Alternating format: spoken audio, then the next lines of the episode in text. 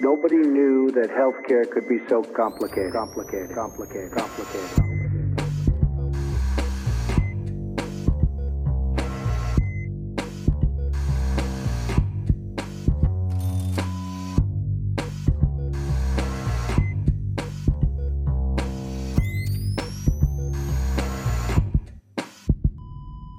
Salut und herzlich willkommen zu Gesundheit macht Politik Episode 96 mit der Aufnahme am 10. April 2022. Wieder am Mikrofon die Podcast Public Health Physiotherapeutin Claudi Czernik. Namen Claudi. Hallo. Und mit technischen Problemen aus einem nicht technischen Problem? mit technischen Problemen aus einem nicht zu veröffentlichen Urlaubsort, keine Ahnung, oder du musst es auf jeden Fall transparent machen, wenn du das willst. Der Podcast Arzt Pascal Nulderek. Moin, Pascal. Moin, moin. Genau. Claudi, was erwarten denn unsere Hörerinnen heute? Du bist auch dabei, du hast dich vergessen, Philipp. Oh, ja, euer Podcast-Pfleger Philipp Schunke, natürlich auch wieder dabei. Salut. Ja, wir sind ja nach einer kleinen Pause heute wieder zurück und wir haben auf der Agenda eine bunte Mischung aus Kurznews, ein Impfpflicht-Update, eine kurze Kongressnachlese vom Kongress Armut und Gesundheit, weitere Veranstaltungshinweise, pandemiebedingte Änderungen im Gesundheitswesen seit dem 1.4. und personelle Veränderungen in der Gesundheitspolitik. Im Interview spricht Pascal diesmal mit dem Mediziner Stefan Krämer zur neu gegründeten Initiative Ärztin für Geflüchtete über die Versorgung von aus der Ukraine geflüchteten Personen. Und im Murks stellt Pascal die Frage und beantwortet sie hoffentlich auch, wie viele Hebammen braucht es für eine Geburt? Ich stelle die Frage nur und dann reicht's. ja, Pascal, wie geht's dir denn? Ja, ich habe Urlaub gerade. Wir sind Freitag in Urlaub gefahren, genau. Wir sind im, ich sag mal so, das kann man ja geografisch jetzt nicht so genau zuordnen, im, im Schwarzwald. Und weil wir jetzt nicht ganz äh, städtisch sind, ist das Internet auch eingeschränkt, wie es halt dann so ist in Deutschland, wenn man da irgendwo am Hof ist. Und ansonsten habe ich seit tatsächlich heute Elternzeit. Also hey. ich muss das immer mit dem Geburtstag des Kindes sozusagen, der, der Monatstag gilt ja. Genau, also für heute für zwei Monate und ja, primär zur Eingewöhnung der zweiten Tochter in der Kita. So schnell geht das mit dem mm. Kind. Mhm. Wow. Ja, bin auch ganz beeindruckt, dass es schon wieder so weit ist. Aber ja. So ist hatten, es, wir, genau. hatten wir das eigentlich mal angesprochen, wie die erste Eingewöhnung war? Also der Klassiker des Loslassen Könnens auf Seiten der Eltern? Oder? Ach so, ja, das war jetzt bei uns ja ein bisschen hoppla die hopp, weil mhm. ich sie eingewöhnt habe, vier Tage lang, dann kam der erste Lockdown. Ach, richtig, stimmt. Ja, ja, stimmt. Ja, ja, ja, stimmt. Und dann hatten wir, ich weiß gar nicht, wie lange war das? Drei, vier Monate Pause oder so, bevor es wieder losgehen konnte. Ach, Auf jeden Fall einige Zeit Pause, bevor wir dann nochmal eingewöhnen konnten. Und da war ich ja dann wieder in der Klinik tätig und hat dann meiner Frau die Eingewöhnung gemacht. Das hat aber auch gut geklappt. Ja, wir drücken die Daumen. Naja. Claudi. Ja, ich äh, tauche langsam wieder aus dem Kongresstunnel auf, merke ich, dass sich langsam alles Adrenalin wieder abgebaut hat. Mhm. Genau. Und irgendwie habe ich gerade viel Besuch, der auf der Matte steht, zum Teil auch unangekündigt. Deswegen konnte ich am Donnerstag nicht dabei sein, weil ich bin überhaupt nicht mehr vorbereitet auf unangekündigten Besuch. Mhm. und genau, nee, ich habe heute sehr fasziniert das Aprilwetter beguckt und erfühlt aber ich habe heute auch den Schnapper des Jahres gemacht. Ich war nämlich äh, seit tausend Jahren mal wieder auf einem Flohmarkt und habe heute einen wunderschönen Frühlingsmantel für zwei Euro mhm. erworben. Mhm. Hm, also von meiner Seite aus kann der Frühling kommen. Es sollte nur nicht regnen, weil ich glaube, das macht der nicht so mit. Der macht das nicht. War letztens nee. auch bei, bei Globetrotter und haben äh, gefragt, ob sie die Imprägnierung erneuern können. Und dann meinen sie, da mhm. ist nichts mehr von übrig von der Imprägnierung.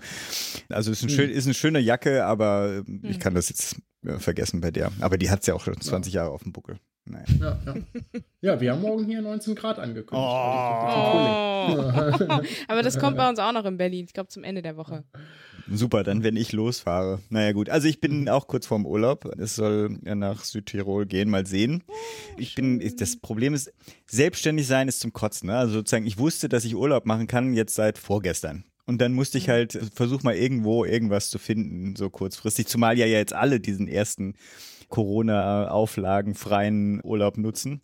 Hm. Wie auch immer, wir haben was gefunden. Gardasee, mal sehen. Ich glaube, es kann gar nicht schlecht sein. Und die andere Sache ist, meine Tochter saß auf der, sie hat noch eine Klassenfahrt gehabt auf eine Insel auf Neuberg und da saßen sie aufgrund dieser Nordseestürme dann deutlich länger fest, als sie das vorgehabt hatten und das Essen ging langsam aus und die Inselbewohner musste, musste die Klasse dann versorgen.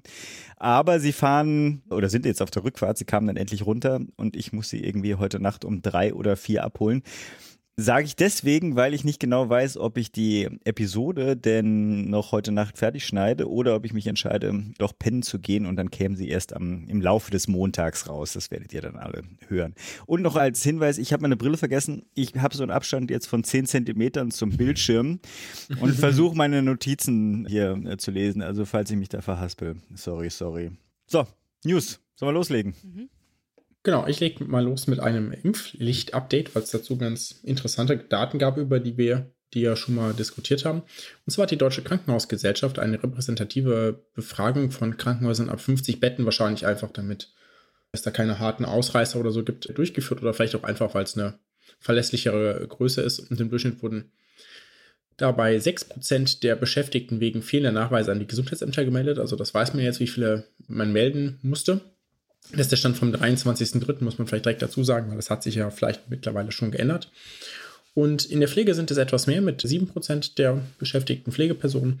Und im Ärztchendienst sind es beispielsweise 3% der im Ärztchendienst beschäftigten Personen, also noch mal niedriger. Das war Krankenhäuser, ne? Das ist jetzt nicht für Krankenhäuser. Okay, okay, hm, okay. Das dann macht Sinn, weil das andere Zahlen. Okay. Hm. Genau. Auffällig ist zum Beispiel der, also nicht auffällig, das hatten wir ja hier tatsächlich auch schon gesagt und vermutet, der direkte Zusammenhang zwischen der allgemeinen Impfquote einer Region und dem Anteil ungeimpfter Mitarbeiter in den Kliniken. Ne? Das hatten wir ja schon gesagt, wenn man jetzt irgendwo eine ganz schlechte Impfquote in einer Region hat, ist ja zu erwarten, dass auch die Impfquote in der Klinik schlechter ist, wenn auch vielleicht besser als im Regionsdurchschnitt, weil, naja, eben halt medizinisches Personal. Und beispielsweise in den östlichen Bundesländern, tatsächlich über die Bank weg und Baden-Württemberg, das ist ja auch eher so ein Schwurblerland, bin ich ja mal, ist ja mein, wohne ich ja drin, kann ich ja sagen. Schwurbler-Ländle. Ländle, Schwurbler-Ländle, genau. Wurden durchschnittlich äh, 10% der Beschäftigten gemeldet und das ist, finde ich, schon viel, ne? Also wenn du jetzt überlegst, du hast eine Station und musst die plötzlich mit ganz über die, so im Daumen gepeilt, 10% weniger Personal betreiben, das ist schon mhm. schwierig für die Dienstplangestaltung, ne? Oder einen OP-Plan schreiben mit 10% weniger Personal.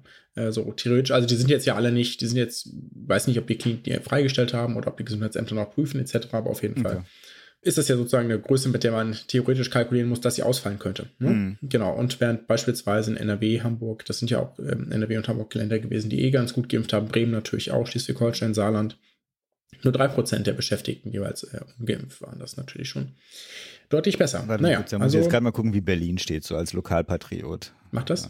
So, jetzt bin ich ja, mal gespannt. ich mach das, erzähl mal. Ja, ich, die Seite öffnet, die Seite öffnet, ob ich Cookies, alle Daten bitte komplett ja, freigeben. Oh shit.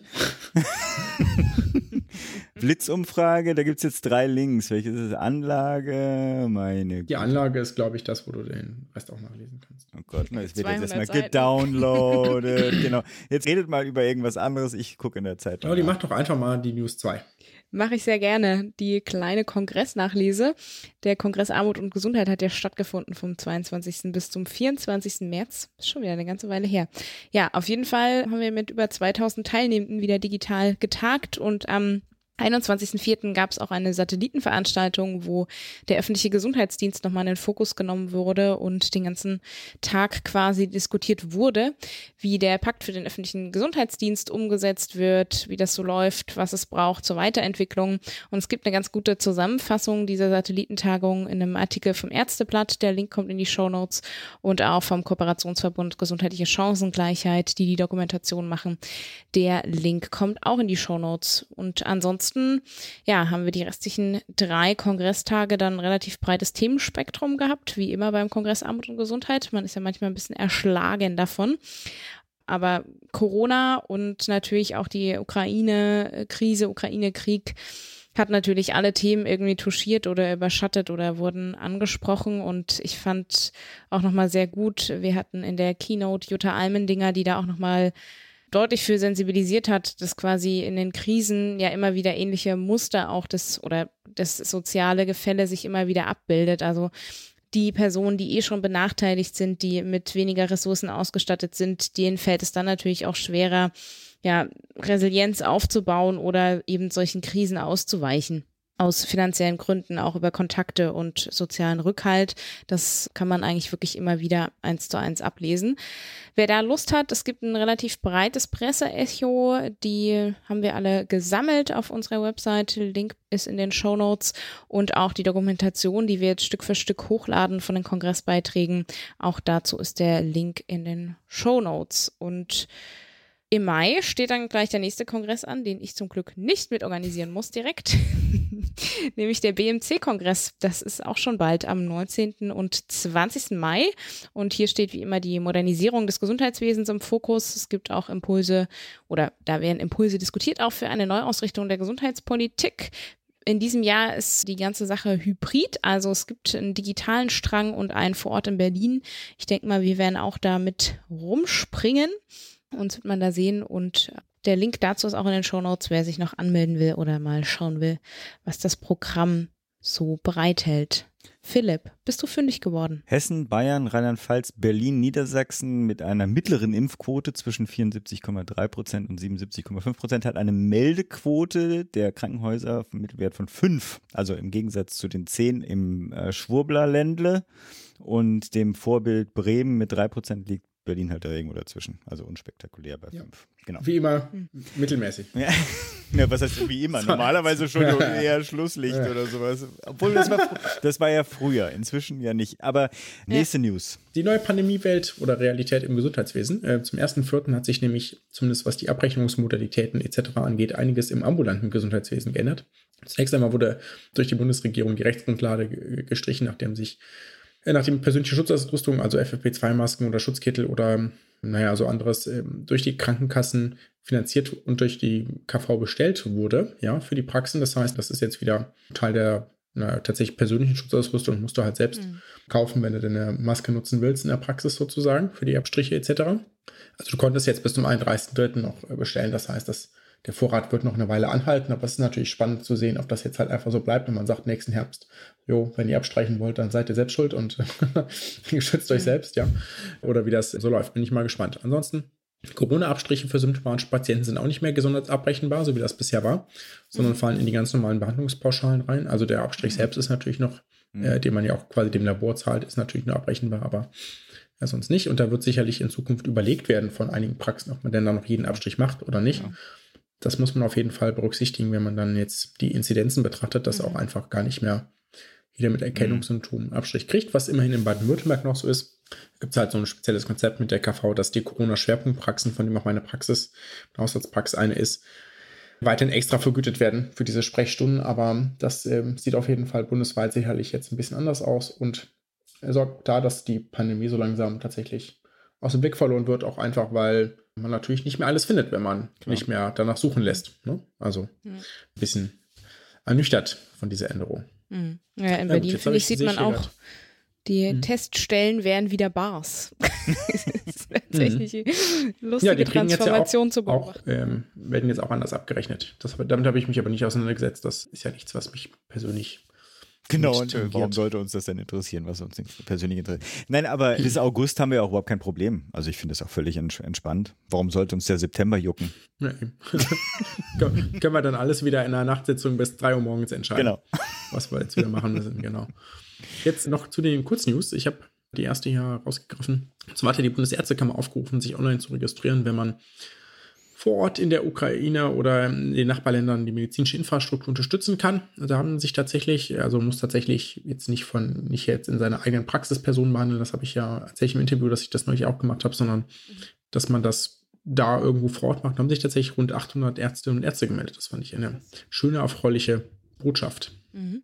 Und thematisch anknüpfend dazu habe ich noch von der World Physiotherapy Association eine sehr gute Zusammenstellung gefunden von Unterstützungsmöglichkeiten von für Physiotherapeuten, für Geflüchtete oder genau eben auch wertvolle Behandlungshinweise für Personen in humanitären Krisensituationen, was eben die Frührehabilitation oder Rehabilitation generell betrifft, das physiotherapeutische Arbeiten.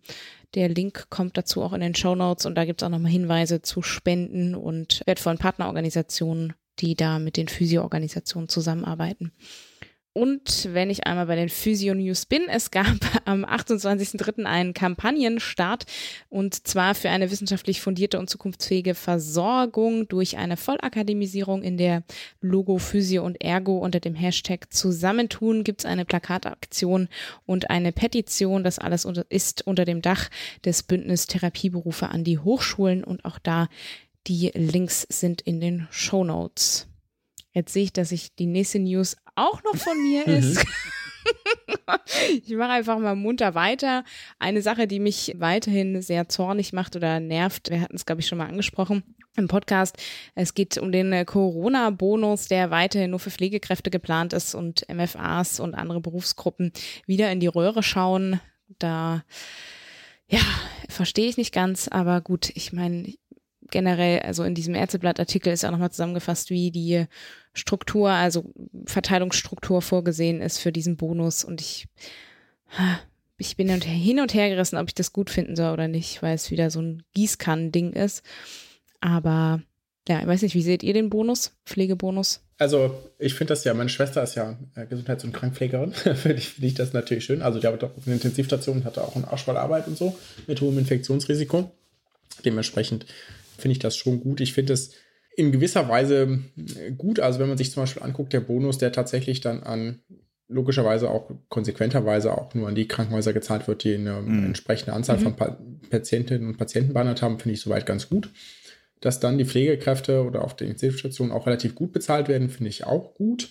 Dass ich habe jetzt die Summen nicht ganz im Kopf, aber dann alten Pflegekräfte, ja, die ja wirklich auch krassen Mehraufwand hatten, und zwar in einem mhm. ähnlichen Maße wie Pflegemitarbeiter im Krankenhaus und zwar unabhängig davon, ob ein Infektionsfall mhm. war, weil die fast alle mhm. dann nur noch in den Zimmern gegessen haben, zum Beispiel eine ganze Weile. Ja, das ist natürlich mhm. ein riesen Mehraufwand, als wenn du die irgendwie gemeinsam hinholst, die alle gleichzeitig im Auge haben kannst, Speisung etc. Ja, Riesenaufwand mit, ich meine, also bisher eh chronisch unterbesetzt im alten Pflegeheim. Ne? Also ja. das, das finde ich irgendwie ein Skandal, dass die, was kriegen die, 300 Euro oder so? Mhm. Ich weiß es nicht mehr mhm. ganz, aber irgendwo so eine lächerlich niedrige Summe für diesen Mehraufwand, den sie da geleistet haben. Und dann ist irgendwie der, der Witz, den ich da noch gelesen habe, ist, dass dann irgendwie, also Physios, Ergos, sonstige Personen, die irgendwie in der Behandlung beteiligt sind, werden eh völlig vergessen. Und mhm. dann aber habe ich irgendwie gelesen, also Reinigungskräfte, die ja auch auf der Intensivstation sind, die wurden dann, da wurde schon dran gedacht, und was kriegen die? 100 Euro und 150? Also, wenn ich jetzt gedacht habe, okay, mhm. also so richtig schön fick dich kann man, äh, kann man halt auch einfach so ausdrücken, ja. also das ja, hätte dann, also, mh. weißt du, also diese, diese Diskrepanz, das, das finde ich, tut dann schon ein bisschen weh. Ja, also ich meine, mhm. die werden sich, das sind ja Personen, die eh in einem sehr schlecht bezahlten Berufsumfeld arbeiten und die werden sich möglicherweise auch darüber freuen, aber das, äh, also dann vielleicht doch lieber so machen wie mit den MFAs und sagen, naja, er kriegt halt einfach nichts, das ist dann wenigstens ehrlich. Oder halt sagen, okay, eine Milliarde reicht halt nicht für das, was wir uns vorgenommen haben. Oder man sagt, okay, den Pflegekräften haben wir ja schon einen Bonus ausgezahlt und wir zahlen jetzt allen anderen was aus. Also mhm. hätte es, glaube ich, Modelle gegeben, die die fairer sind. Ja, und ich finde halt auch, ne, also jetzt hier in dem Artikel ist nochmal von 500 Millionen Euro die Rede für Krankenhäuser. Boah, ich weiß nicht, also mit der Kohle, ich, das ist halt die Frage, ne, wenn ich einmal 300 Euro kriege oder meinetwegen einmal 1000 Euro, aber sich sonst an den Bedingungen nichts weiter ändert, werden dann nicht diese Kohle besser eingesetzt, dafür, dass man eben gescheite Personalgrenzen hat, dass man mehr in die Ausbildung steckt und, und, und die Arbeitsbedingungen generell verbessert, dass es langfristig mal was bringt, weil das. Ja. Ja, ja grundsätzlich würde ich dir recht geben, aber sozusagen davon haben ja die Leute, die jetzt irgendwie den Arsch sich aufgerissen haben, dass das System scheiße wie es ist, weiterläuft, dann ja auch nichts. Also das ist quasi die, bis da die Auswirkung einer besseren Ausbildungsfinanzierung oder was auch immer du dir jetzt vorstellen könntest, bei denen ankommt in besseren Personalausstattungen, da haben sie wahrscheinlich Klar, den Beruf. Ja, ja, das ist lang, hm. ja, ja, aber naja. Bleibt denn ja. irgendjemand im Beruf noch, weil er einen Bonus kriegt? Also, ich habe ich hab nee. mich gefragt, ich meine, wir sind jetzt ja äh, nicht, nee, nur, also meine Schwester ist, ist sowieso einfach happy, ja, so, soweit so schön, das ist so der Kontakt, den ich drin, ja, doch. Also, ich mhm. meine jetzt nicht jeden einzelnen Tag so, aber grundsätzlich ist er mit zufrieden, ne? Aber sind jetzt Personen, die sagen, okay, das ist einfach echt ein harter Job und ich muss mir das mal überlegen, ob ich das noch lange schaffe? Sind das sozusagen für die ein Anreiz, dann zu sagen, jo, das wird ja wertgeschätzt und deswegen bleibe ich doch ja, in, diesem, in diesem Berufsumfeld. Das, also, das würde mich einfach auch interessieren. Da hätte man ja sicherlich qualitative Daten erheben zu können. Ne? Ob das denn voraussichtlich was bringt oder ob das tatsächlich nur nettes Dankeschön ist. Also, Also was heißt, was bringt, ne? Ich meine, das soll ja erstmal primär Dank sein. Ne? Also so begreife ich das Aber das wär, würde mich zumindest interessieren. Also als Instrument zur, zur Berufsverweildauerverlängerung, ja, glaube ich, äh, gäbe es andere Sachen. In dem Fall glaube ich, das geht jetzt tatsächlich nur um Wertschätzung irgendwie artikulieren. These. Sind wir jetzt damit durch Ja. oder wollen wir noch Mach, weiterreden? nee, du, du darfst jetzt hier deinen deine Ich muss erstmal husten, ich kann mich hier nicht richtig muten. Ich mir gerade, äh, wahrscheinlich, ich bin kurz davor, einen FDP-Politiker zu loben. Das, das bleibt mir in der Kehle stecken. Nein, so schlimm ist es nicht. Ich, nee, aber es gibt tatsächlich, ich muss sagen, ich bin ein großer Fan von Andrew Ullman, der, äh, bevor ich, also genau, sorry, bevor erstmal die Kurznews, der wird gesundheitspolitischer Sprecher der FDP-Bundestagsfraktion und zwar zum 1. Mai folgt er auf äh, Christiane Aschenberg-Dugnus, die, glaube ich, den meisten auch bekannt ist, die, wenn ich mich richtig entsinne, in die Fraktionsspitze vorrückt. Und jetzt die, also er ist natürlich in der falschen Partei, soweit klar, klar. Ich mag ihn deswegen, bevor ich ihn auch lobe für seine Kompetenz. Ich habe ja so eine, ich bin verfolgt von einer Lauterbach-Absage-Reihe. Also es fing, keine Ahnung, 2002, 3, nee, 2003, glaube ich, habe ich angefangen für so einen Verein mal Veranstaltungen zu machen. Ich habe Lauterbach achtmal eingeladen und er hat auch achtmal zugesagt und immer kurz vorher abgesagt. Und immer musste irgendjemand anderes anspringen und der Andrew Ullman hat dreimal hat er mir in Anführungsstrichen bei einer Veranstaltung den Arsch aufgerissen und jedes Mal Gerettet auch eher, oder? ja, Entschuldigung. Gerettet hoffe ich auch, ja. Sorry, sorry, sorry. sorry. Hat, mich, hat mir den Arsch gerettet. Dankeschön. Das muss ich gerade nachher rausschneiden. Das, oder Quatsch. Und eben auch super kompetent. Also ist jetzt nicht so, dass man irgendwie, oh, der kann jetzt irgendwie dazu nicht sein. Nein, wunderbar kompetent. Er war auch gerade bei dieser ganzen Homöopathiefinanzierung, Quacksalberei-Geschichte immer auf der, von meiner Sicht, auf der richtigen Seite. Insofern herzlichen Glückwunsch von meiner Seite zur Wahl. Er ist ja zudem ja auch Vorsitzender des Unterausschusses für globale Gesundheit. Insofern macht er das, macht es, glaube ich, noch interessanter für mich oder uns. Wir sollten ihn auf jeden Fall mal äh, hier in den Podcast einladen. Genau, das war, glaube ich, alles zu Kurznews. Und ab zum Interview, Pascal, erzähl doch mal was. Genau, wir haben Kontakt gehabt mit der Initiative Ärztinnen für Geflüchtete oder Doctors for, Docs for Refugees, pardon. Da ist eine Initiative, die in Berlin entstanden ist und sich um die, naja, quasi Erst- oder, sagen wir mal in Klammern, Versorgung, medizinische Versorgung von geflüchteten Personen aus der Ukraine gekümmert hat und immer noch kümmert. Und da haben wir mit einem der Mitinitiatoren und ja, Aktiven sozusagen gesprochen, mit Stefan Krämer und genau, reden eigentlich von, wie ging es los, bis was ist sozusagen in Zukunft noch zu tun und wie hat sich dabei die Berliner Politik angestellt oder auch nicht gut angestellt. Okay, und dann ab zum Interview.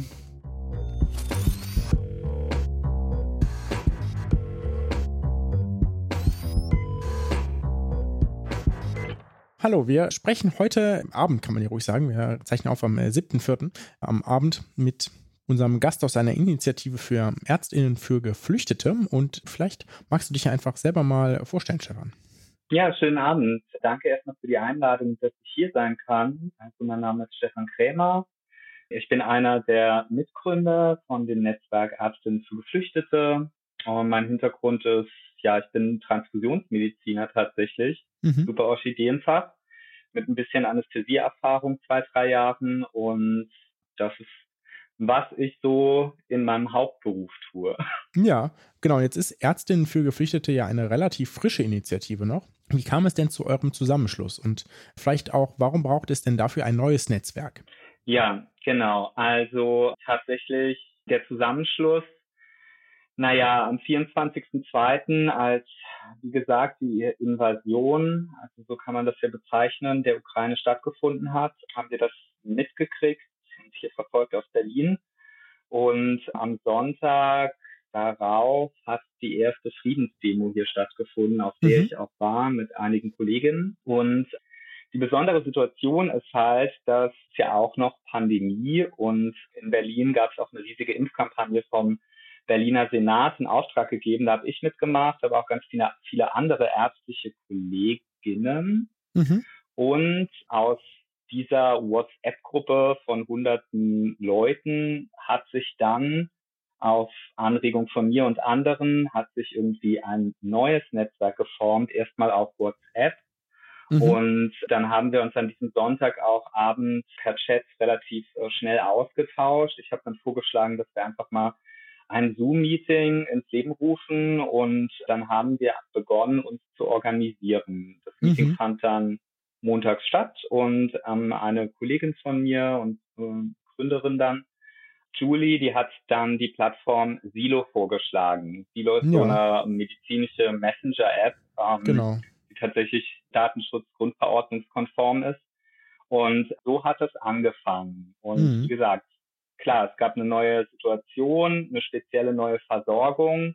Mhm. Klar ist irgendwie ähm, der Syrienkrieg und Konflikt noch nicht so lange her. Also da gab es auch einige, die Vorerfahrungen hatten hier in der Hauptstadt. Ja. Und ja, so hat es quasi angefangen. Und worauf habt ihr euch da denn quasi eingestellt? Also was war sozusagen der, so wir müssen da jetzt was machen im Sinne von, wir müssen dann, wenn hier jemand ankommt, Versorgung leisten oder hattet ihr auch noch andere Gründungsideen sozusagen in der ersten Sitzung?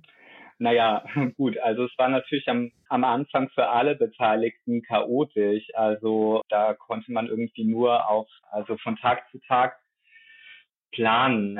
Es kamen dann halt eben, wie gesagt, die ersten Menschen übers Wochenende und dann die Folgewoche Ende Februar, Anfang März, mhm. schlugen dann halt in Berlin auf und da gab es halt ein unglaub, eine unglaubliche Hilfsbereitschaft aus allen Bereichen. Also es gab mhm. irgendwie Telegram-Gruppen, Hauptbahnhof an verschiedenen Knotenpunkten kamen halt Geflüchtete an, mehr und mehr. Die NGOs und Hilfsorganisationen die Berliner Stadtmission und andere Akteurinnen, die waren dann am Hauptbahnhof vor Ort. Es haben sich ganz viele Freiwillige gemeldet, auch um Unterkünfte privat anzubieten. Und im Endeffekt haben wir halt einfach überlegt, was können wir tun? Weil wir mhm. hatten tatsächlich die Manpower. Die Gruppe ist dann auch mehr und mehr gewachsen, als wir das auf Silo verlegt hatten, innerhalb von WhatsApp ist ja immer gedeckelt. Wir hatten dann irgendwann mhm. 280 Teilnehmerinnen, dann gab es noch eine Telegram-Gruppe, eine Signalgruppe und dann waren wir irgendwann 300, 400 und dann haben wir erstmal überlegt, erstmal geschaut, was ist die Ist-Situation und viele wussten mhm. halt überhaupt nicht Bescheid.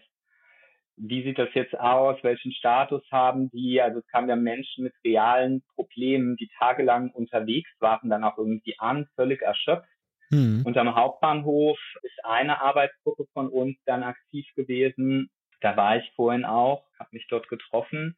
Und dann war das DRK am Hauptbahnhof tätig, in einem kleinen mhm. Versorgungszelt. Und ja, also da kamen ja 12.000 Leute pro Tag an, als mhm. die Fluchtkorridore noch geöffnet waren. Das ist hier jetzt gerade aktuell nicht mehr der Fall. Mariupol und so, da sind die Fluchtkorridore geschlossen. Aber es war alles sehr überlaufen und es gab einen, einen starken Bedarf an Versorgung vor Ort. Mhm. Und da haben wir unter anderem angefangen zu unterstützen. Ja. Und was habt ihr da konkret machen können? Und was könntet ihr da leisten mit, den, mit der Situation mit den ukrainischen Flüchtlingen? Naja, ich muss unterscheiden die Vorortversorgung und was wir allgemein versuchen haben zu bewirken mit dem Netzwerk. Also wir haben uns da erstmal organisiert und diese Messenger-App Silo, die wird auch in einigen Kliniken und Krankenhäusern benutzt. Es gibt ja mhm. ganz viele Informationen. Es gab Listen mit Bedarf von Medikamenten. Es gab irgendwie Links von Hilfsorganisationen, ähm, Organisationen, die Unterkünfte zur Verfügung stellen, dann Organisationen, die Spenden sammeln. Und das alles muss ja auch irgendwie prozessiert werden, um mhm. einen, einen zielgerichteten Wissenstransfer zu leisten. Und das haben wir mit dieser App quasi tun können. Wir haben da, ich kann das jetzt, wir sind ein Podcast, ich würde es gerne demonstrieren, das kann ich jetzt nicht. Aber im Endeffekt haben wir verschiedene Oberkategorien, also Oberkategorie Spenden, Medikamentenversorgung in der Ukraine und dann vor Ort, dann medizinische Versorgung, ganz großes Thema. Menschenhandel war irgendwann ein Thema. Wie kann man mit E-Health und digitaler Medizin unterstützen? Dann Psychotherapie, ambulante Versorgung, zahnmedizinische Versorgung, auch ein ganz großes Problem chronisch Kranke, mhm. die halt geflüchtet sind, herkommen und gar keine Dauermedikamente dabei hatten. Ja, ja. Ich bin nebenbei auch noch im Ehrenamt tätig bei der Berliner AIDS-Hilfe und es kamen natürlich auch HIV-Patienten her, die antiretrovirale Therapie benötigten, die ja wie wahrscheinlich viele wissen, unglaublich teuer ist. Mhm. Und da kann man halt nicht mal irgendwie schnell ein Privatrezept ausstellen und erwarten, dass die dann für 800 Euro irgendwie in der Apotheke sich das selbst besorgen. Das kann man ja keinem zumuten. Das sind solche Sachen, logistische, logistische Dinge, Transporte. Wir haben versucht, das im Netzwerk alles irgendwie so zu organisieren und dann haben sich Mhm. verschiedene Arbeitsgruppen gebildet. Wir haben dann Anfragen gekriegt, auch Leute, die halt vor Ort angekommen sind, die dann lokal irgendwie versorgt werden mussten. Das lief über den Hauptbahnhof erst. Wir haben dann halt auch, ja, dadurch, dass wir so divers aufgestellt sind von den Fachrichtungen und Kollegen, haben wir dann halt auch ganz viele Kommunikationskanäle aufbauen können. Wir hatten halt auch, wir haben halt auch ukrainische Kolleginnen, die natürlich A, persönlich betroffen sind durch Familien, Freundesstrukturen in der Ukraine. Und ähm, genau, die hatten dann halt auch direkte Kommunikationskanäle zu vor Ort. Mhm. Ein Mitglied von uns zum Beispiel, der ist Oberarzt der Radiologie an einer der Vivantes-Kliniken. Der hat dann eine Crowdfunding-Kampagne gegründet, um Geld für Medikamententransporte zusammenzusammeln. Und da Ja. sind auch über 90.000 Euro zusammengekommen. Wow. Mhm. Und die Vivantes-Kliniken konnten dann halt Medizinprodukte und Medikamente zum Einkaufspreis, der für die günstiger ist, zur Verfügung Mhm. stellen. Dann wurde ein Transport organisiert. Es war nicht Mhm. direkt unser Netzwerk, aber ein Mitglied Ja. unseres Netzwerks und wir konnten halt den Wissenstransfer leisten unter den Kollegen, damit Mhm. zielgerichtet Hilfe geleistet werden kann und Synergien entstehen. Und die Vorortversorgung, zum Beispiel am Hauptbahnhof, das DRK, haben wir dann auch unterstützt. Das ist eine das ist etwas schwierig gewesen in den Anfangszügen. Da hat man politisch nicht so den Bedarf gesehen. Und das heißt, Anfangsversorgung heißt, dass man die Leute einmal anguckt oder dass man da erstmal Nahrung und Wasser aushändigt, oder? Ja, genau. Also all das hat sich hauptsächlich durch Freiwillige organisiert.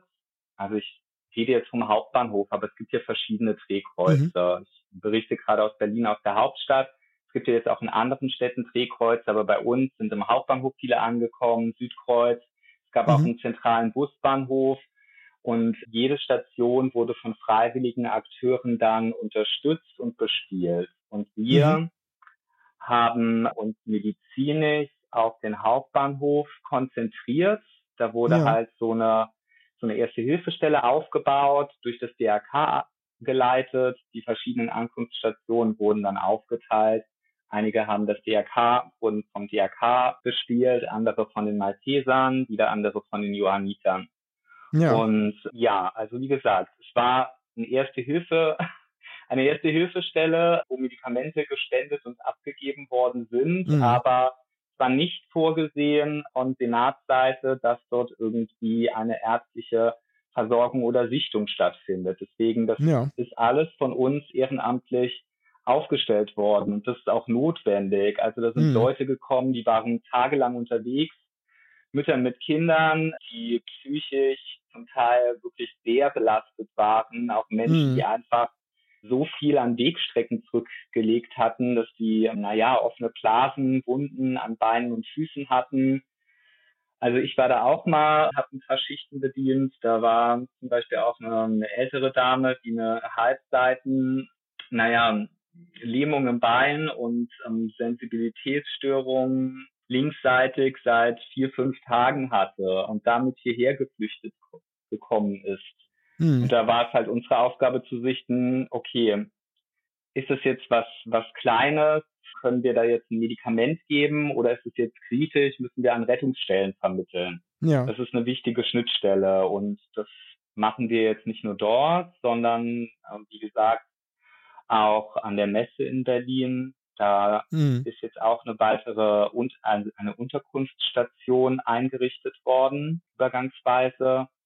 Und ja, so versuchen wir halt eben einen Beitrag zu leisten, Ja. gemeinsam mit den anderen. Ich habe jetzt schon so ein bisschen herausgehört, dass du mit den, ich sag mal, mit dem politischen äh, Herangehensweise zumindest ja am Anfang nicht ganz so einverstanden warst. Was hättest du, also was hat dir denn da politisch nicht geklappt, dass es da am Anfang gut losging?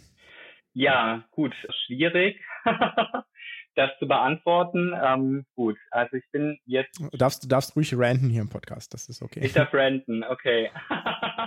ja, also genau, der größte Diplomat bin ich nicht. Da könnte jetzt eine Kollegin von mir, Maria-Elena Mösinger, definitiv mehr zu sagen. Die hat nämlich so ein bisschen die Schirmherrschaft übernommen für die Versorgung ähm, am Hauptbahnhof. Das ist ja eine Arbeitsgruppe quasi von uns. Mhm. Und ja, das war auch gerade Thema. Wir hatten uns gerade getroffen mit ein paar Politikerinnen aus der Landesarbeitsgemeinschaft Gesundheit und Soziales und Monika Herrmann. Und ja, das Problem war irgendwie so, dass das Zuständigkeitsproblem. Also in den ersten Wochen hatte man den Eindruck, okay, da kommen jetzt Tausende von Menschen jeden Tag und aus der Politik ist es völlig unklar gewesen, wer macht jetzt was, wer ist zuständig, wer mhm. ist Ansprechpartner. Und dabei hätte man sich tatsächlich, ich weiß, wir haben eine neue Regierung in Berlin. Man hätte durchaus auf Erfahrungswerte von der Welle 2015 aus Syrien zurückgreifen mhm. können. Aber mein persönlicher Eindruck ist, das hat man nicht. Und das ist mein persönlicher Eindruck auch manchmal nicht unbedingt gewollt gewesen. Also dass dort Tausende von äh, Geflüchteten am Hauptbahnhof aufschlagen und sich dort anstauen, das war scheinbar nicht gewünscht von unserer neuen hm. Oberbürgermeisterin. Schnell weg. Auch ich gewinne hm. den Eindruck, dass Willkommenskultur Berlin oder naja, eine Willkommenskultur, okay, ihr braucht Hilfe, wir sind jetzt da für euch, ne, was auf höherer politischer mhm. Ebene ja so Solidaritätsbekundungen hin und her, schwierig. Es wurde jetzt irgendwie ja. In Tegel am alten Flughafengelände wurden jetzt Versorgungsgebäude und Einheiten aufgebaut. Das scheint auch so ein bisschen das Pilotprojekt zu sein. Aber ist das realistisch? Ist das, was die Menschen brauchen? Wenn die ankommen, nachdem die tagelang unterwegs sind und mhm. irgendwie zum Teil Kinder dabei haben, Fieber haben, Husten, es denen zum Teil körperlich, seelisch schlecht geht, dann kann man mhm. nicht erwarten, dass die dort am Hauptbahnhof oder wo auch immer sie ankommen, ankommen, es irgendwie keine Strukturen vor Ort gibt und man dann wartet, bis sie irgendwie umverteilt werden, entweder an das Ankunftsregistrierungszentrum, was jetzt in Tegel aufgebaut worden ist, oder auch eventuell werden sie ja mit anderen Teams weitergeleitet oder aus Berlin weg. Weil wir mhm. sind ja immer noch die größte Ankunftsstelle und das macht auch Sinn. Berlin hat ja eine große ukrainische Community, aber mhm. da hatte ich den Eindruck, dass es nicht so gewünscht ist, dass es Politik an der Lebensrealität dieser Menschen entlang vorbei. Wir mussten uns, beziehungsweise diese Kollegin, von der ich sprach, die musste sich massiv einsetzen. Es gab solche Probleme. Wir hatten Medikamentenspenden. Wir waren ja dann Ärzte vor Ort. Medikamentenspenden mhm. wurden dann irgendwann weggenommen von DRK-Seite. Wir durften die nicht ja. ausgeben. Es gab dann irgendwann einen Mantelrahmenvertrag. Wir haben dafür gekämpft, dass wir vor Ort dort unsere Arbeit von ärztlicher Seite leisten dürfen. Aber was heißt denn nicht? Ihr dürftet die nicht ausgeben. Ihr dürft doch, also hindert mich doch jetzt kein Mensch daran, irgendwie Ibuprofen auf der Straße zu verteilen wie Smarties, oder? Oder, oder doch? Naja, es ist halt, wie soll ich das sagen? Das war halt nicht der Versorgungsauftrag, den das DRK bekommen hat hm, sondern so, okay. eine erste Hilfestelle. Es ist tatsächlich etwas Bürokratisches, was mhm. uns daran gehindert hat. Wir haben das dann irgendwann auf den Weg gebracht. Wir haben nachgefragt. Es hieß irgendwie, genau, es hieß irgendwann von offizieller Seite dürfen keine Medikamente ausgegeben werden. Dann haben, wurden Mails geschrieben, unter anderem, wie gesagt, an Flageso und an Franziska Giffey. Es war auch mhm. irgendwann Genau, Herr Lauterbach war auch irgendwann am Hauptbahnhof und ja, lustigerweise hat unsere Kollegin durch einen Zufall, den ich jetzt hier nicht verraten möchte, an die Privatmail-Adresse von Herrn Lauterbach dann auch einen Aufruf gestartet, dass wir dort mhm, einen okay. dringenden Versorgungsbedarf sehen. Und dann mhm. hatte sich, haben sich die Dinge ein bisschen bewegt. Okay. Wir können da Medikamente jetzt ausgeben, die gespendet mhm. sind aus offiziellen Quellen natürlich, also ähm, von ja, Apotheken ja. irgendwie erworben oder genau abgegeben hm. mit Quittung. Das können wir machen. Aber das, das war eine schwierige Geburt. Und ja, also an Tagen, wo wirklich 12.000 Menschen angekommen sind, die sich dort gestaut haben mit Beschwerden, Also das waren Zustände, man kann ja nicht für jeden den Rettungswagen rufen. Das ja, kann man ja, das natürlich, stimmt. wenn man dort keine Versorgung vor, vor Ort hat, dann geht es auch irgendwie nicht anders. Aber die Notaufnahmen sind dadurch natürlich total überlaufen und überlastet gewesen. Und ja, mhm. also unsere Aufgabe, da ein bisschen Triage zu machen und irgendwie vorzusortieren. Wenn jetzt Leute kommen, denen einfach ihre Dauermedikation fehlt, die muss man natürlich nicht in die Notaufnahme schicken dafür. Da kann man ja, auch ein ja. Privatrezept ausstellen. Wobei ja. auch das natürlich schöner ist, wenn dieses Privatrezept, wenn die Kosten dafür übernommen werden. Mhm. Da hat sich auch, das ist auch auf Privatinitiative erfolgt. Da haben wir mit der, es gibt ja am Hauptbahnhof in Berlin auch eine Apotheke und mhm. hat die Eigentümerin gemeinsam mit einem anderen Kollegen von mir, die haben sich da besprochen und Privatrezepte verschreibungspflichtige Medikamente, die wir ausstellen, die werden da jetzt am Hauptbahnhof übernommen von Kosten von Apotheker ohne Grenzen. Also alles oh, auf Privatinitiative. Cool. Ja, und ja. Eine dauerfristige Lösung ist das natürlich nicht. Also so war die ja. Situation vor Wochen. Das hat sich jetzt verbessert. Vor Wochen gab es ja noch, da war ja auch völlig unklar, gut, wie versorgen wir die jetzt? Also es gab einige Arztpraxen, mhm. die haben sich gemeldet und die wurden dann bei der Kassenärztlichen Vereinigung in Berlin auch inseriert. Es waren jetzt 400, dann 600, dann 800 KV-Praxen, die gesagt haben, mhm. wir behandeln Geflüchtete aus der Ukraine. Wenn ich das sage, meine ich nicht ja nur Ukrainerinnen, ich meine auch People of Color und Menschen aus Drittstaaten, also jeder, der irgendwie hergekommen ist und betroffen war. Und genau, das hat sich dann schon mal verbessert. Da haben wir dann auch versucht, irgendwie zu vermitteln, aber selbes Problem, die Medikamente. Weil klar konnten die umsonst behandeln und sagen, okay, das, das und das ist jetzt los mit dir. Aber Rezepte ausstellen oder so, das war halt auch nicht möglich. Wer hat die Kosten übernommen? Super schwierige ja. Sache. Das hat wirklich sehr lange Zeit gedauert, bis sich da was getan hat. Glücklicherweise diese Woche hm. jetzt hat sich das verändert. Anscheinend ähm, hat die KV Berlin jetzt mittlerweile mit den Sozialämtern einen größeren Vertrag, Deal ausgehandelt. Die Sozialämter sind halt zuständig und übernehmen die Kosten für Versorgung, gesundheitliche, mhm. nach dem Asylbewerberleistungsgesetz. Was für alle Kriegsgeflüchteten gilt. Ja. Aber dazu zählen halt auch Leute, die kein Asyl jetzt offiziell beantragen, ne? weil die haben ja, ja. Freiberecht jetzt bekommen. Genau. Ja, ist es denn jetzt, jetzt so, dass ihr auch, Entschuldigung. Ja, alles gut. Stell ruhig Zwischenfragen. genau, ich wollte fragen, ist das denn jetzt so, dass du von der Versorgung her denkst, dass es jetzt so eher gut läuft oder ist da immer noch Verbesserungsbedarf, beziehungsweise wie wäre es denn jetzt optimal oder was wäre jetzt noch optimal? Na, es geht schrittweise vorwärts. Also diese Woche Dienstag, wie gesagt, ist jetzt verkündet worden, okay, Kosten werden übernommen. Registrierte und nicht registrierte Geflüchtete können versorgt werden jetzt in Berlin in jeder KV-Praxis theoretisch, vorausgesetzt, ne, es muss ja auch Sprachkompetenz vorhanden sein. Ist ja auch ja. nochmal eine ganz andere Baustelle. Aber Kosten werden jetzt übernommen. Genau. Mhm. Und das ist schon mal viel wert. Erst hieß es für Registrierte nur. Die Situation mhm. ist ja, die Sozialämter müssen dann sowas wie eine, wie einen Behandlungsschein ausstellen. Das ist ja alles total ja. chaotisch. Die Leute kommen ja hier an, die kennen ja die Sprache nicht werden dann irgendwie verteilt oder sind in Privathaushalten. Also die müssen ja auch erstmal all das erfahren. Das muss ja auch irgendwie gemanagt werden. Das muss ja bei denen mhm. ankommen, damit sie Hilfe in Anspruch nehmen können. Das war sehr schwierig.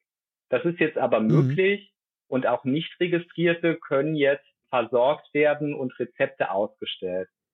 Was allerdings nicht klar ist, das würde ich gerne noch abklären. Es gibt ja immer Leute, die irgendwie vergessen werden und durchfallen. Und ich mache mir da persönlich, wir machen uns Gedanken um Menschen aus Drittstaaten, die in der Ukraine gewesen sind und keine offiziellen Dokumente haben, mhm. Dokumente vielleicht auch nicht dabei, so wie ein Visum oder was weiß ich, Menschen ohne Unterlagen. Was ist mit denen? Ja. Da bin ich hm. mir sehr unsicher, ob die darüber versorgt werden können oder ob das auch von Hilfsorganisationen und NGOs dann wieder gestemmt werden muss. Ja. Aber das hat sich schon verbessert.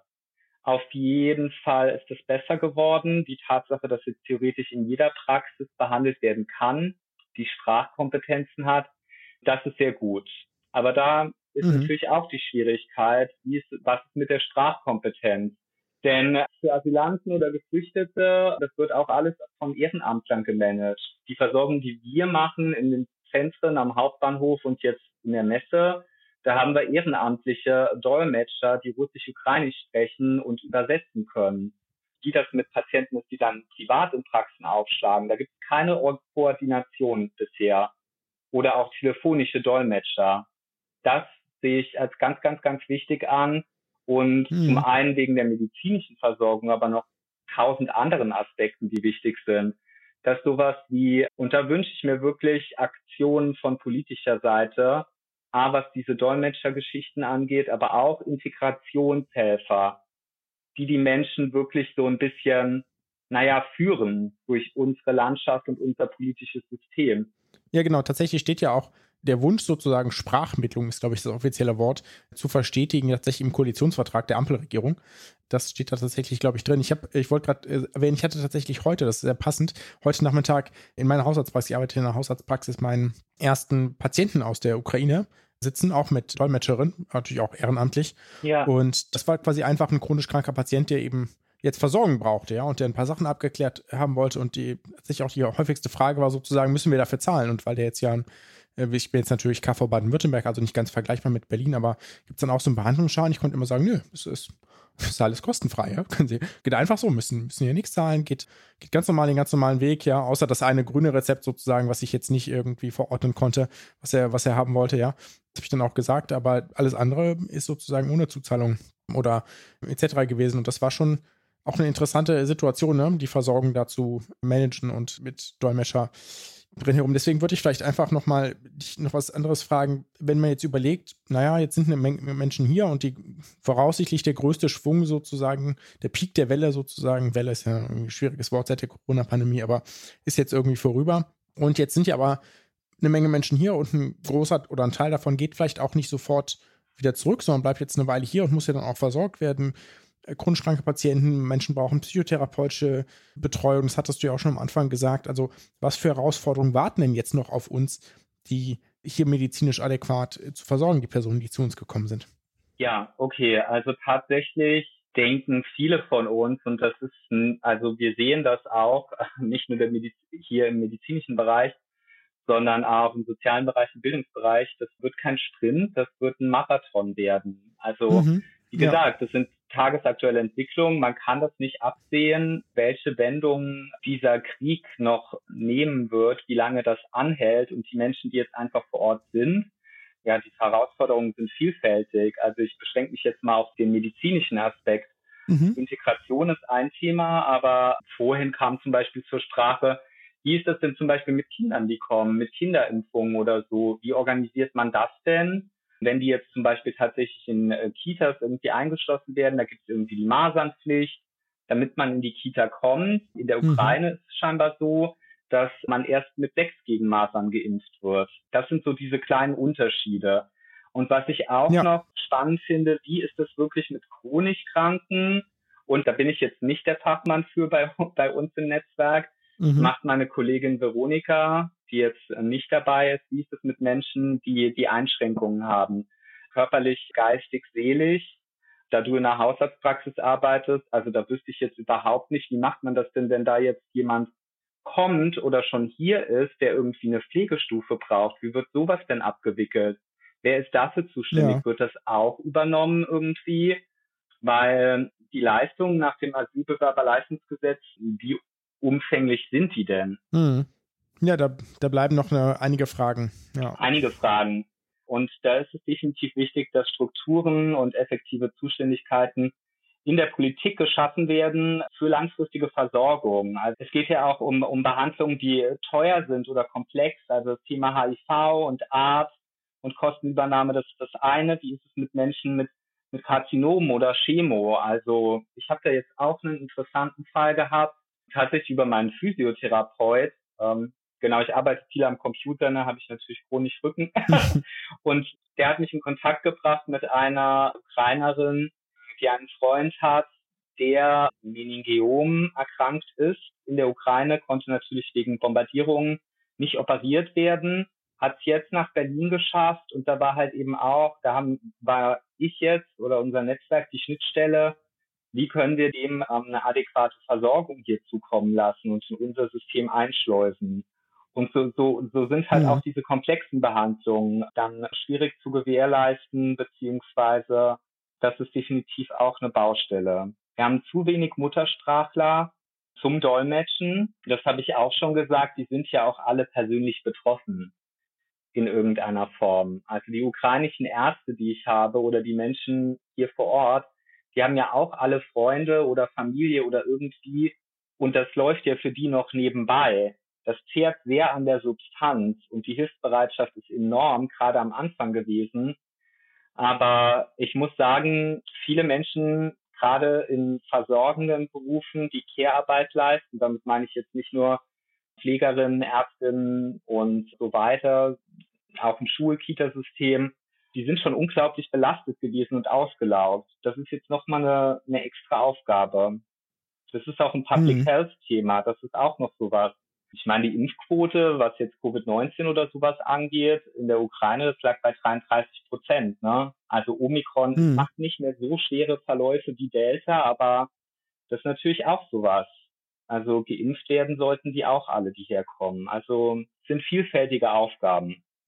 Okay, das ist vielleicht ein ganz guter Cut, um einmal zu schauen, wenn wir so vielfältige Aufgaben haben, was kann man denn jetzt tun? Also wenn ich als Arzt oder Ärztin mithelfen möchte bei eurem Netzwerk, wie kann ich das machen und was benötigt ihr vielleicht? Ja, also tatsächlich arbeitet jeder von uns in einem 100, auf einer 100% Stelle. Deswegen, wir machen das alle ehrenamtlich. Wir haben auch keinen Interessenskonflikt, auch nicht mit dieser Messenger-Plattform Silo, Hashtag Schleichwerbung, ja, die kein Geld verdienen oder sagen, irgendwas. Genau. Und deswegen sind wir für jede Form der Unterstützung dankbar. Also eine Website von uns ist in Arbeit, eine Landingpage. Bis dahin kann man uns einfach eine Mail schreiben, wenn man mitmachen möchte. Unsere E-Mail-Kontaktadresse ist contact, C-O-N, T-A-C-T, at mhm. docsforrefugees.com. Genau. Und da okay. kann man einfach eine Anfrage schicken und man kann sich die App runterladen und wir verschicken dann einen Registrierungscode, einen QR-Code. Damit kann man sich dann dort anmelden. Und wie gesagt, dieses Netzwerk, also da kann man Patientenfälle besprechen. Da ist, wie gesagt, unser Wissen und unsere Hilfslinks und alles sind da organisiert mhm. und hinterlegt. Es gibt aber auch Chatfunktionen. Es gibt Untergruppen zu, wie gesagt, Direktversorgung, aber auch Untergruppen zu verschiedenen Themen, die halt gerade akut sind und irgendwie brennen. Da kann jeder mitmachen. Ja. Wir haben äh, für Menschen, die neu dazukommen, haben wir eine quasi eine Ankunftsgruppe und dann kann man sich erstmal im Netzwerk umgucken, kann auf das ganze Pool von Wissen zugreifen. Und dann gibt es schon Lokalgruppen. Wir haben natürlich eine große Berlin-Gruppe, weil hier passiert viel. Die Gründer sind auch aus Berlin.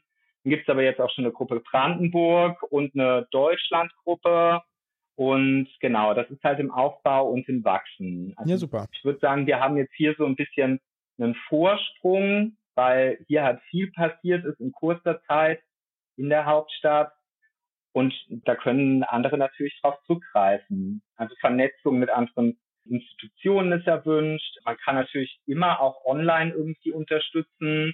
Ich meine, das muss ja auch alles, wir müssen das ja auch alles irgendwie verwalten. Also wenn wir diese ganzen Infos und Links muss ja auch up to date gehalten werden. Ja. Unter den Admins sind wir jetzt zwölf. Wir haben noch acht Ansprechpartnerinnen irgendwie äh, gefunden, die das irgendwie so ein bisschen das Wissen organisieren. Dann muss man natürlich auch irgendwie in den Chatgruppen gucken, so als Moderator irgendwie, okay, ufert das jetzt nicht aus. Es gibt ja auch, es entstehen immer mal wieder Konflikte. Da kann man auf jeden Fall sich einbringen. Und wenn da natürlich lokale Hilfsprojekte entstehen, wie bei uns jetzt hier Versorgung am Hauptbahnhof oder es gibt auch eine, eine Rufbereitschaft oder wenn man selbst irgendwie eine Sprachkompetenz hat, Russisch, Ukrainisch, dann kann man sich dann natürlich auch sagen, hey, ich kann dolmetschen irgendwie, weil wir kriegen halt auch Anfragen auf Ukrainisch oder Russisch rein oder die schicken uns Arztfunde zu. Also da gibt es mhm. schon unglaublich viele Möglichkeiten, wie man unterstützend tätig werden kann. Und natürlich Spendenprojekte. Die kann man natürlich alle dann teilen. Ja. In seinem privaten Netzwerk wieder. Okay, super. Ich würde sagen, das nehmen wir mit auf in die Show Notes. Dann bleibt mir noch zu sagen, ganz herzlichen Dank dir für die ausführliche Auskunft zu deinem, eurem Netzwerk, eurem Netzwerk vielleicht besser und ganz großartigen Dank für die Arbeit, die ihr schon geleistet habt und die ihr jetzt noch leistet vor Ort und auch deutschlandweit. Hast du noch irgendetwas, das du unbedingt ergänzen musst? An der Stelle nicht. Ich habe das Gefühl, ich habe mich ein wenig heiser geredet.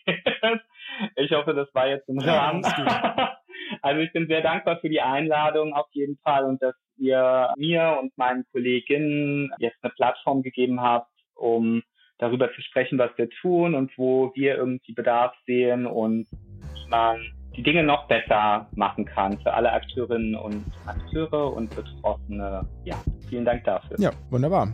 Dann wünschen wir dir noch einen schönen Abend. Mach's gut. Ja, danke schön. Wünsche ich ebenso. Tschüss. Ciao. Ja, danke Stefan und natürlich danke Pascal, dass du das gemacht hast. Und Pascal, du darfst auch gleich weiterreden, weil du hast ja einen Medizinbox mitgebracht. Today's doctors, drugs and medical devices truly work medical miracles. But there are some as phony as a $3 bill. Ja, was hast du denn mitgebracht? Ich habe was mitgebracht, diesmal aus dem Lancet. Das ist neulich erschienen. Ich glaube, noch nicht frei verfügbar, aber das kann man ja, sich ja trotzdem anlesen möchte ich erstmal betiteln, wie viele Hebammen braucht es äh, für eine Geburt. Das ist äh, so natürlich nicht die Fragestellung des Papers, aber ich fand das ganz interessant, weil die dort angesprochenen Punkte in dem Paper in Deutschland nämlich eigentlich auch nicht erfüllt sind, sozusagen. Mhm. Und jetzt vielleicht erstmal für den Hintergrund. In Deutschland gilt für die Geburten die sogenannte Hinzuziehungspflicht. Also das heißt, außer in, klar, Notfällen natürlich, muss eine Hebamme die, eine Geburt begleiten. Das ist im Hebammengesetz geregelt. Und de facto ist es so, dass 2019 eine Hebamme, das sind jetzt Daten vom Statistischen Bundesamt, eine Hebamme je Schicht drei Frauen betreute und damit quasi auch 1,8 Entbindungen betreute in einer Schicht. Und in Perinatalzentren Level 1, das sind also ja, quasi die größte, das größte Level, glaube ich, also große Klinik, OP, Neugeborene, Intensiv etc. etc., waren es im Durchschnitt, dass eine Hebamme 3,5 Frauen betreute und zwei Entbindungen je Schicht, also etwas mehr. Und da ist natürlich alles drin von Nullentbindung bis äh, 4. Ne? So. Mhm.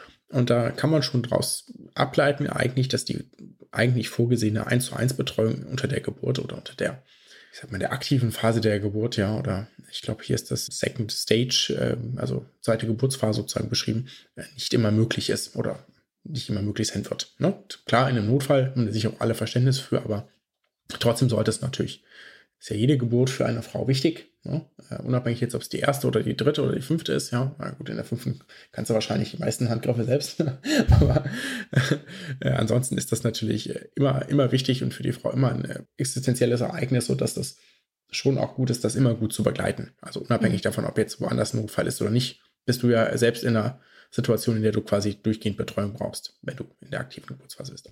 Na gut, und jetzt gerade im März erschien eben die Studie im Lancet mit dem Titel The Effect of Two Midwives During the uh, Second Stage of Labor to Reduce Severe Perineal Trauma, Multicenter Randomized Controlled Trial in Sweden. Und das fand ich, wie gesagt, interessant, weil das in Deutschland eben nicht gegeben ist, dass es da zwei Hebammen gibt. Mhm. Und weil vermutlich die meisten Frauen und wie vielleicht auch alle Männer, die zumindest schon mal die bei einer Geburt mit dabei waren, schon mal was von einem Dammriss gehört haben. Und der ähm, sogenannte Damm, das ist der Abschnitt zwischen äh, Vulva, Vagina und dem Anus. Und einer, bei, einer, also bei einer natürlichen, also vaginalen Geburt, wird der recht große Kopf des Kindes eben durch die Vagina gepresst. Und das führt zu einer Dehnung. Das kann man sich, glaube ich, so weit noch vorstellen. Und diese starke Dehnung führt häufig, da gibt es Zahlen bis zu 80 Prozent, das ist ein bisschen von der Definition abhängig, zu Einrissen im Damm. Verschiedener Schweregrade, also im Sinne von, naja, da reißt ein bisschen Schemmata ein, bis es reißt wirklich tief ein. Also leichte Einrisse sind häufig, manchmal muss auch ein bisschen genäht werden. Schwere Dammverletzungen, die zum Beispiel dann irgendwie den Schließmuskel mit betreffen oder so, die sind zum Glück eine seltene, aber eben schwerwiegende Geburtsfolge. Mhm. Und das zu verhindern bzw. zu reduzieren, das wäre also relevant. Und eine Möglichkeit dazu wurde in dieser Arbeit untersucht. Und die haben einfach untersucht, naja, was passiert denn, wenn man quasi in der, wenn das Kind schon in das tiefe Becken eingetreten ist, also da, wo es dann zur Dehnung kommt, wenn da eine zweite Hebamme dabei ist, die nur das Ziel hat, diese, diese schweren perinealen Traumata zu verhindern, also diesen Dammrisse mhm. und andere Geburtsfolgen. Also wenn die jetzt nicht irgendwie dann, weiß ich nicht, Musik ändert, macht die vielleicht auch mal zwischendrin oder so, ja, oder äh, Luft zu fächert oder so, aber vor allem eben, also primär sich darauf konzentriert, diese diese schweren mhm. äh, Schäden im Damm zu verhindern. Wie das verhindert man das als Hebamme? Das ja, dazu kann man noch, gut. Genau. Geduld. Dazu ähm, wurde eine, ah, ich weiß gar nicht, ob ich das mit reingenommen habe. Naja, also werden wir gleich sehen, ob ich das unten reingenommen habe oder nicht. Also dazu wurde eine randomisierte, kontrollierte, parallele und natürlich nicht verblindete Studie. Also du kannst die Leute nicht verblinden, ob da jetzt eine zweite Hebamme anwesend ist oder nicht. Weder die Hebammen kannst du verblinden, noch die Frauen dazu. An fünf Geburtszentren in Schweden durchgeführt. Mhm. Und eingeschlossen wurden Frauen zwischen 18 bis 47 Jahren. Ich glaube, soweit logisch, ne? Wegen äh, Mhm. Gewährzeitraum. Biologischot. Mit Erstgeburt oder Erstgeburt nach Kaiserschnitt. Also Mhm. ab der 37. Schwangerschaftswoche, klar, damit jetzt irgendwie keine Frühgeburten etc. dabei sind. Und Einlingsschwangerschaft, also jetzt nicht äh, Mhm. Mehrlingsschwangerschaften mit Zwillinge, Drillinge etc. Das ist natürlich auch nochmal ein anderes Problem. Und ab der Eintreten der zweiten Geburtsphase wurde dann randomisiert. Das fand ich ganz spannend, dass die erst da das randomisiert haben. Wurde quasi ein Umschlag geöffnet, gesagt, alles klar, ich rufe eine zweite Hebamme dazu oder nicht. Mhm. Und das kann natürlich nicht verblindet werden, deswegen also offenes Design. Und alle Geburtszentren hatten vorher und während der Studiendauer Fortbildung zur Reduktion dieser Dammrisse äh, etc., dieser schweren Geburtstraumata. Und nach Erfolg der Geburt wurden dann nochmal zur Befragung auch standardisierte Fragebögen durch die Hebammen ausgefüllt, neben den sozusagen hart erhobenen Mhm. Daten. Mhm. Und insgesamt haben die tatsächlich 3776 Frauen randomisiert. Davon waren nachher 1546 auswertbar, die Betreuung durch zwei Hebammen erhalten hatten und 1513, die in der Standard Usual Care, Standard Care Gruppe waren sozusagen. Und die Gruppen waren ungefähr vergleichbar, so wie man das ja Mhm. durch eine Randomisierung auch erwarten würde. Mhm. Und dann ist natürlich jetzt interessant, naja, wie häufig kam es denn so, zu so einem schweren Dammtrauma? Und das war bei 3,9% der Interventionsgruppe der Fall und bei aber 5,7% der Kontrollgruppe. Und das Mhm. ist bei so einer großen Anzahl tatsächlich ein signifikanter Unterschied. Also abgesehen Mhm. davon, dass man natürlich auch sich schon vorstellen kann, dass wenn es über 20 Frauen mehr trifft oder roundabout 20 Frauen mehr trifft, natürlich das für jede einzelne Frau sowieso relevant ist. Mhm. Und interessanterweise gab es aber keinen Unterschied bei kleineren Dammrissen oder zum Beispiel auch bewusst herbeigeführten Dammschnitten. Das macht man auch schon mal, wenn man jetzt Sorge hat, dass der Kopf sonst nicht durchkommt oder es zu, zu gedehnt ist und man da hat das Gefühl, da fehlen so ein paar Millimeter, dass man dann den Damm selbst ähm, einschneidet, ne? also sauber einschneidet. Das fand ich ganz interessant, also dass das tatsächlich, dass auch der Fokus drauf, nur schwere Sachen zu verändern, tatsächlich auch dazu geführt hat. Ne? Mhm. Nicht Mhm. Risse generell, die sind ja vielleicht auch gar nicht vermeidbar, das weiß man jetzt nicht, ne? aber es wirkt aktuell so. Auch die erhobene Kindergesundheit war beispielsweise gleich mehr. Mhm. Und doch, jetzt habe ich es hier so ein bisschen drin. Genau, die zweite Hebamme war dann zum Beispiel da und hat zum Beispiel dann die Kommunikation mit der Frau übernommen, wenn es jetzt um Schwierigkeiten da ging oder das CTG, das ist diese Monitoring der, des, der fetalen Herztöne, Mhm. wie das geholfen, das zu interpretieren oder zu sagen, okay, mach das doch mal so, halt mal einen warmen Waschlappen dahin, äh, mach so und das und das, ne? Also, dass die sozusagen aktiv da oder wenn es dann darum ging, die, die Schultern da zu entwickeln, äh, ne? also dabei dann äh, geholfen hat, etc. Ne? Also das Mhm. primär, dass es sozusagen einfach ein Vier-Augen-Prinzip gab.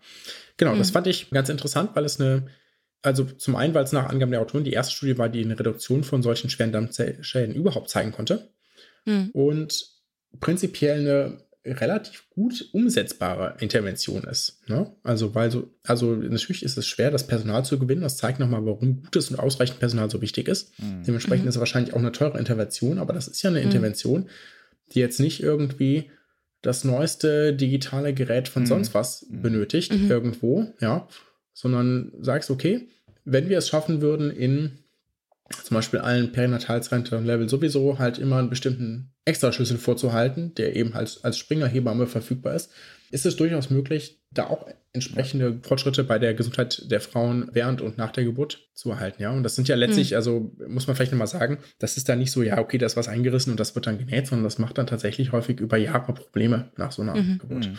Ja, also dieses, diese Art von Traumata. Und deswegen fand ich ganz interessant und vor allem, weil es das eben in Deutschland nicht gibt und auch hier sicherlich möglich wäre und möglicherweise auch sinnvoll.